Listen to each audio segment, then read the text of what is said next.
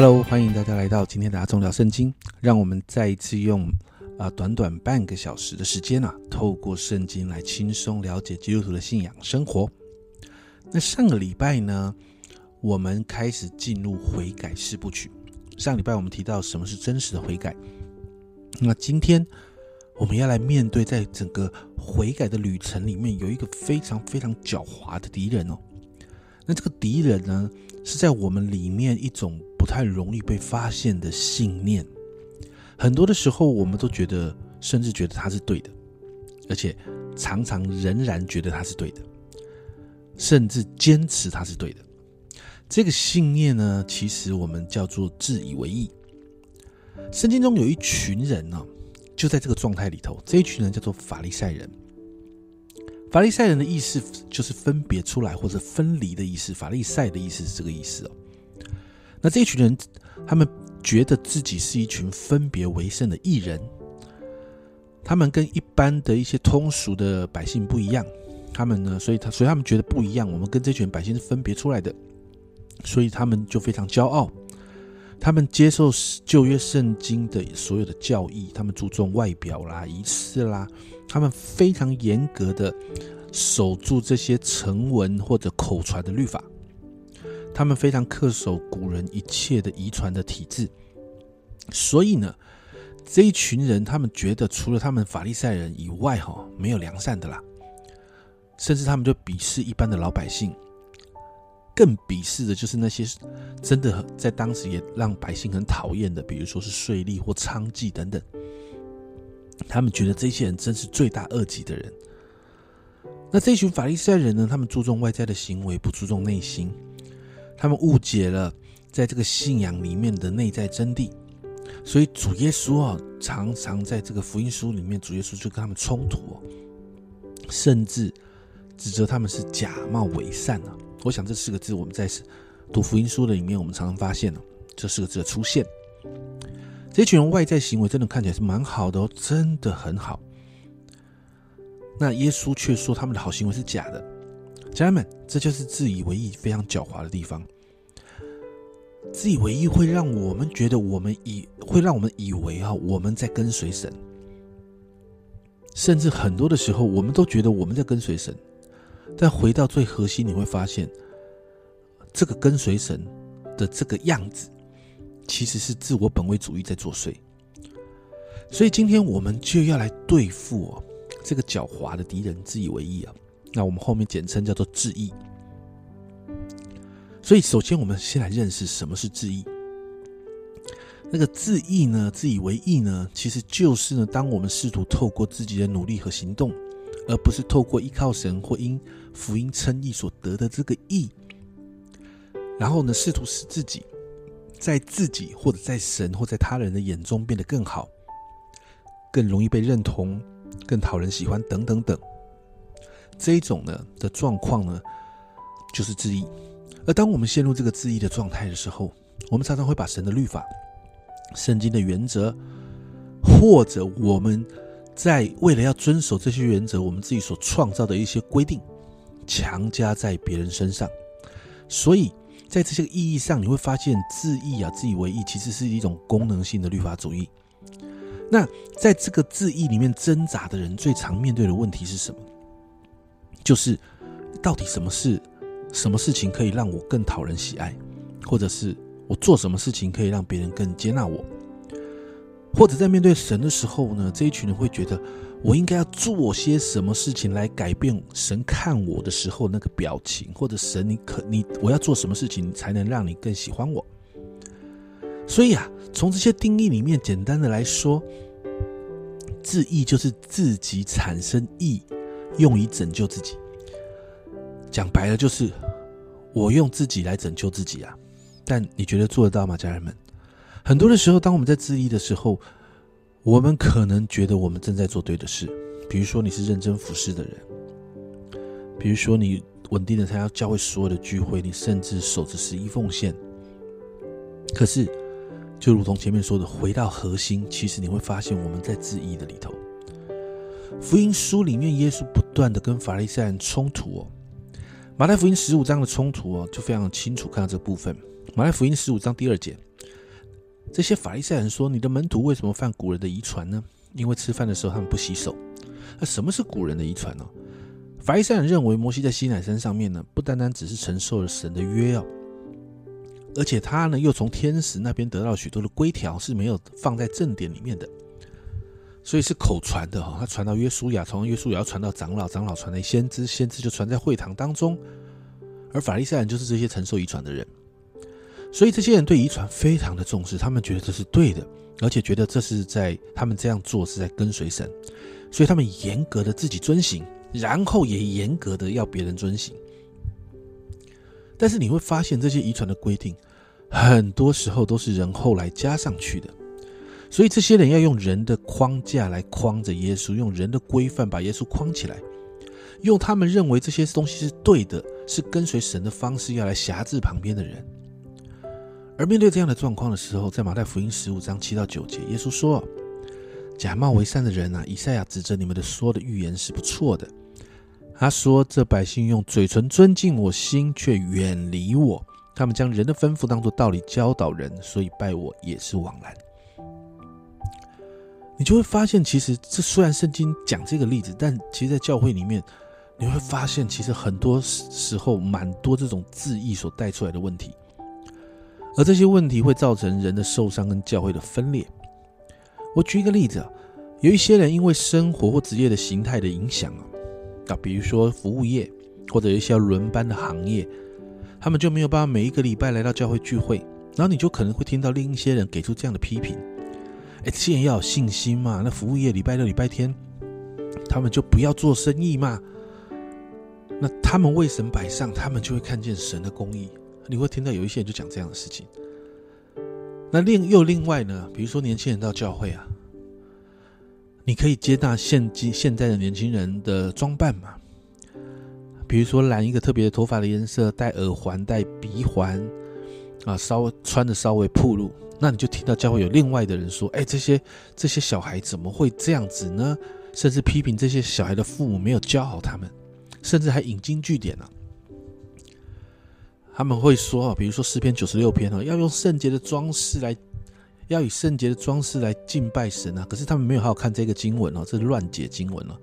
你看到这个经文里面，当以圣洁，诗篇九十六篇九节哦，当以圣洁的装饰敬拜耶和华，那个有一个夸胡哦，是圣洁为装饰，所以圣洁才是重要的，而不是装饰，是圣洁成为那个装饰。所以我要说，有时候我们在教会的里面，我们用我们自己的价值观，用我们自己的想法，然后框了一个框框在另外一个人身上。其实这样的行为跟法利赛人有什么不一样呢？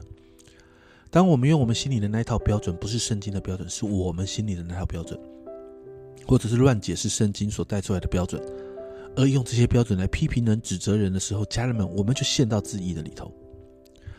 所以质疑这件事情是很容易发生的事情哦。而我们在面对这个敌人的时候，我们很需要福音的大人来帮助我们。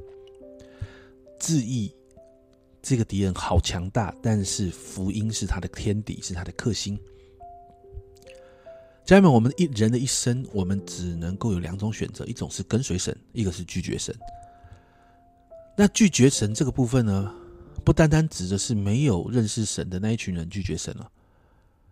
拒绝神这个部分，还有一些人是自以为跟随神，自以为认识神。其实他们某些时候，当他在自意里头的时候，他也在拒绝神。为什么？因为这些在自意里面的人哈，他就用自己的方式来称义，用自己的方式来成圣，而不是回到福音里面依靠耶稣带来的救恩。我们前面提过，当我们认识耶稣之后，我们会面对神的圣洁的认，我们对神这个圣洁的标准、圣洁的认识，我们会不断的成长。我们会知道，哇，神是一个超级圣洁的神。但面对罪呢，我们对罪的认识也不断的成长，所以中间需要一个十字架嘛。所以这个十字架，我们之前说过，这个十字架不断的长大，也就是我们对福音大能的认识要不断的成长。如果这个福音大能，这个十字架没有不断的长大的时候，我们就会用我们的方式来面对神的圣洁，还有我们的罪。这也就是我们在前几次提到的，我们会陷入自我成就的循环或不幸的循环里面。而这常常就让我们掉到一个自以为意的状态。如果我们没有降服在福音的大能，你知道这个狡猾的自意就会让我们以为，哎，我还在跟随神，但实际上我们已经拒绝神了，因为我们会觉得拯救我们的方式我自己想就好，我不需要福音。耶稣啊，是给耶稣给了我们一个很棒的榜样，是耶稣服侍的时候，他是不断的对付的，就是法利赛人的自意。在路加福音十九章的一到。十节哈，这里很有趣哈，提到了一个人哈，就是啊撒该啊，撒该是一个税吏长。那在这个经文里面就提到哈，就是耶稣经过这个地方，然后撒该人矮嘛，所以他看不见，他就爬上桑树要看耶稣。那耶稣从那里经过的时候，就抬头一看，就对撒该说：“撒该，你下来，今天我要住在你家里。”所以撒该就下来了，然后他欢欢喜喜的接待耶稣。可是呢，众人看见之后，众人就议论纷纷了。众人就说：“耶稣，你怎么到一个罪人？我刚才说到税吏是当时大家最讨厌的，撒盖还不单税吏，他是税吏长啊。耶稣，你怎么到一个超级大罪人的家里面去住宿呢？但是你看到撒盖遇见主之后，他生命有改变哦。他说他要把一半给穷人，讹诈了谁就还他四倍，这是合乎律法的哦。然后耶稣怎么说呢？耶稣说：“救恩临到了这个家。”最后，耶稣有一个结论：“人子来，我要寻找拯救世上的人。”耶稣在这里所遇到的撒该，在行为上确实有偏差，因为他说是税啊，经文说他是税吏长，他应该污了很多的钱啊。而且在那个时候，税吏长也是百姓非常讨厌的，因为他常常用他们的权力超收税额。那超收的部分常常都进了自己的口袋。那。法利赛人更是不用说，法利赛人超讨厌这样的人。撒该在他们眼中就是一个罪人。那经文就说呢，撒该听到耶稣的事迹的时候，就来了，就来到他旁边了。那最后呢，接待耶稣到他家去，耶稣去了。OK，我们先暂时停在这里经文说，众人看见都私下议论，都说他进到罪人家里去住宿。家人们，我们先。在这里稍微停一下，如果是你，你怎么看待这件事情？在圣经里面呢，耶稣总是跟这些有罪的人在一起。耶稣跟税吏、跟妓女、跟病人、跟大家讨厌的人。我常常在想，如果耶稣就在台湾或者在你所居住的地方出现，你觉得耶稣会在哪里才能会遇到他？深色场所吗？我们不喜欢去的黑暗的地方吗？但我可以确定一件事情：耶稣应该不会出现在一群道貌岸然、自以为意的人的教会里面聚会啊。耶稣可能会出现在一些我们觉得那些都那个地方是不 OK 的，那地方很多罪人的，但耶稣应该会在那里出现。在登山宝训里面哦，马太福音七章的四到五节，经文说：“你自己眼中有良木，只能对你弟兄说：容我去掉你眼中的刺。你这假冒为善的人。”先去掉自己眼中的梁木，然后才能看得清楚。去掉你弟兄眼中的刺。讲白一点啊，过去有一个很老的广告在讲刮胡刀的广告啊。那你说到呢，刮别人胡子之前，先把自己的刮干净。那最大的问题是我们依靠自己根本刮不干净啊。如果没有福音，我们都仍然在罪里。我们身边的人确实可能有很多的问题，但。我要说，大家请把我这句话听进去。我们自己并没有比我们所批评的那些人，我们觉得他很糟糕的那些人，我们没有比他们更好，好到可以这样的批评论断他们。自意常常会让我们觉得我们自我感觉良好，良好到我觉得我没有问题，都是别人的问题。但你会发现，耶稣从来不是这样看待事情的。耶稣靠近罪人，因为他明白没有一个人。没有任何一个人可以依靠自己从罪里面出来，所以撒该需要耶稣。这也就是在路加福音的这个经文里面，耶稣说：“人子来，为要寻找拯救世上的人。”你知道，自我为意的人读到这里就会说：“世上的人不会是我，我已经信耶稣了。世上的人是别人，是那些没有信耶稣的人，是那些还在罪里面的人。”人家人别忘了，我们都还在成圣的过程里。我们之所以不会被定罪，是因为十字架所带来的恩典，是因为耶稣的宝血遮盖我们，是恩典来着。自意这个敌人常常会混乱我们，他会让我们低估自己犯罪的本能，然后高估自己向善的倾向，所以让我们自己就活在一个虚假的自我形象里，也就是我们会进到一个假装的状态啦，或者是。我们低估神圣洁的要求，高估自己行善的能力，让自己以为我们可以取得神的认同，或进到另外一种表现主义的里头，也觉得自己都很好，别人都要学我们。家人们，知道这好危险，要么你假装，要么就觉得是我表现主义这种超级危险的状况。而当我们没有常常回到福音的大能的时候，没有回到实价的真理里面的时候，我们就很容易进到这个自义的里头。所以保罗，保罗才会这样说：“哥林多前书二章二节，因为我曾定了主意，在你们中间不知道别的，只知道耶稣基督并他钉死之家。”加太书六章十四节，保罗再这样说：“但我断不以别的夸口，只夸我们主耶稣基督的十字架。因这十字架，就我而论，世界已经钉在十字架上了；就世界而论，我已经钉在十字架上了。”保罗在表达什么？保罗说：“这个世界上所有的成就、行为、学历、权势、财富、地位，你所有想得到，你可以拿出来夸口的，在审判台前，没有一个可以让我们夸口。在主的审判台前，你读到博士学位，你是某个公司的经理，我要称你什么董什么总，你有再大的权势，在主的审判台前。”若没有福音，我们只能是一个罪人。家人们，你听清楚了吗？没有福音，我们只能是一个罪人。所以，家人们，我们需要福音的原因就在这，因为福音会让我们谦卑下来。而当我们谦卑的时候，我们就不容易在自义里。但是，如果我们没有把自己放在福音的真理里面，自义就很容易产生。而且有时候是我们自己都没有办法察觉，甚至享受在里面呢。别忘了，我一开始说他是很狡猾的敌人，会让我们看起来好像是一个好基督徒。但别忘了，神看看的是我们的内心。只有福音才能够胜过真，才才能够真实的胜过自义，才能够真实的。在我们里面，让我们看见自己有多自义，然后我们才能够看见我们有多需要耶稣所带来的福音。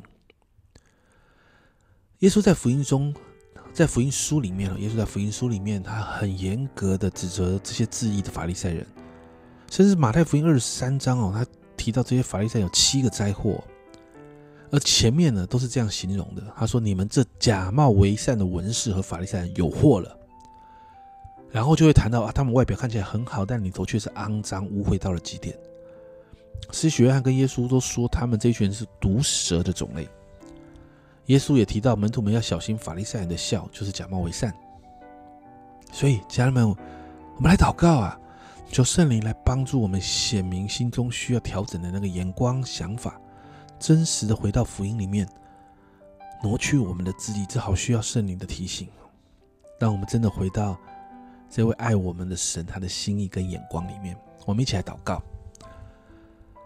主啊，当我们在面对质疑的时候，主，我们真的好需要你。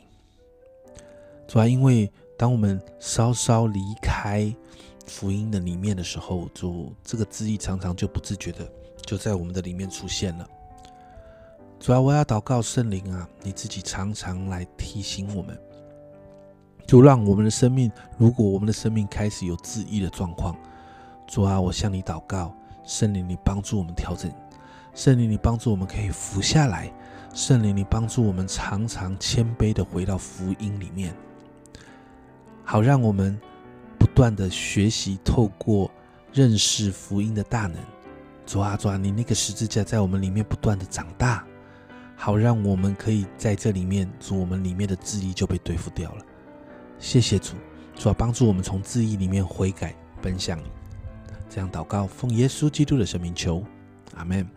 家人们，自己真的好不好不容易对付，但是如果今天圣灵提醒我们了，祷告我们就服下来吧，让我们离开这个自义，真实的，我们的好是真实活出来的，是从里面活出来的，不是装出来的。这是今天的分享。那阿忠聊圣经，我们下周见。